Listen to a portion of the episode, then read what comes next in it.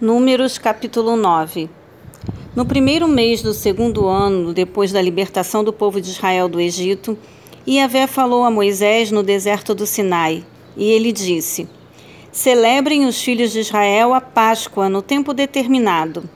No dia 14 deste mês, no crepúsculo, a celebrareis sempre na ocasião própria.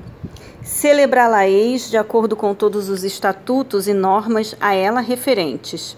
Sendo assim, Moisés mandou que os israelitas comemorassem a Páscoa.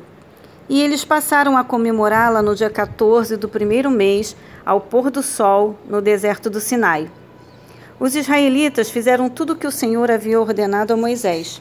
Contudo, algumas pessoas tornaram-se impuras por quanto tocaram em cadáver, e por isso não puderam comemorar a Páscoa naquele dia. Entretanto, essas pessoas recorreram a Moisés e Arão e os consultaram.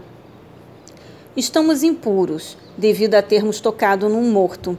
Por que seremos excluídos e privados de fazer a oferenda de Yahvé no tempo estipulado, junto aos demais filhos de Israel?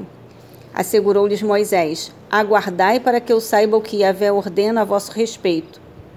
Então o Senhor falou a Moisés e ordenou: Fala aos filhos de Israel e dize-lhes: Se alguém do meio de vós ou dos vossos descendentes se achar impuro, devido ao contato com o morto, ou estiver numa longa viagem, celebrará ainda assim o Pessá ao Eterno, a Páscoa de Yahvé.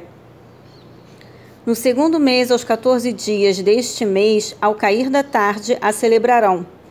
Com pães matzot, não fermentados, e ervas amargas comerão o cordeiro do sacrifício. Não deverá restar dela nada para o dia seguinte, nem se lhe quebrará osso algum segundo todo o ritual da Páscoa, celebrá-la-ão. Aquele, entretanto, que se encontrar puro ou não estiver em viagem e deixar de celebrar a Páscoa, será exterminado do seu povo. Não trouxe a oferenda do Senhor no tempo determinado e por esse motivo sofrerá as consequências do seu pecado. Se algum estrangeiro reside entre vós e celebra a Páscoa e a Vé, deverá celebrá-la segundo o ritual e os costumes da Páscoa Haverá entre vós apenas um estatuto e uma lei, tanto para o estrangeiro como para o natural da terra. No dia em que foi armado o tabernáculo, a tenda que guarda as tábuas da aliança, veio uma nuvem e o cobriu. De noite, a nuvem parecia flamejante. Era sempre assim. De dia, a nuvem cobria o tabernáculo e de noite tomava o aspecto de fogo e resplandecia até o raiar do sol. Quando a nuvem se elevava sobre o tabernáculo, então os filhos de Israel punham-se em marcha. No lugar onde a nuvem parava, aí acampavam os israelitas. De acordo com a ordem do Senhor, o povo de Israel partia, e segundo a ordem do Senhor, acampavam. Permaneciam acampados durante todo o tempo em que a nuvem repousava sobre a santa habitação. Se a nuvem permanecesse muitos dias sobre o tabernáculo, os filhos de Israel prestavam seu culto a Yahvé e não partiam. Às vezes a nuvem se detinha poucos dias sobre o tabernáculo, então acampavam segundo as orientações do Senhor e também partiam em conformidade com as ordens de Yahvé.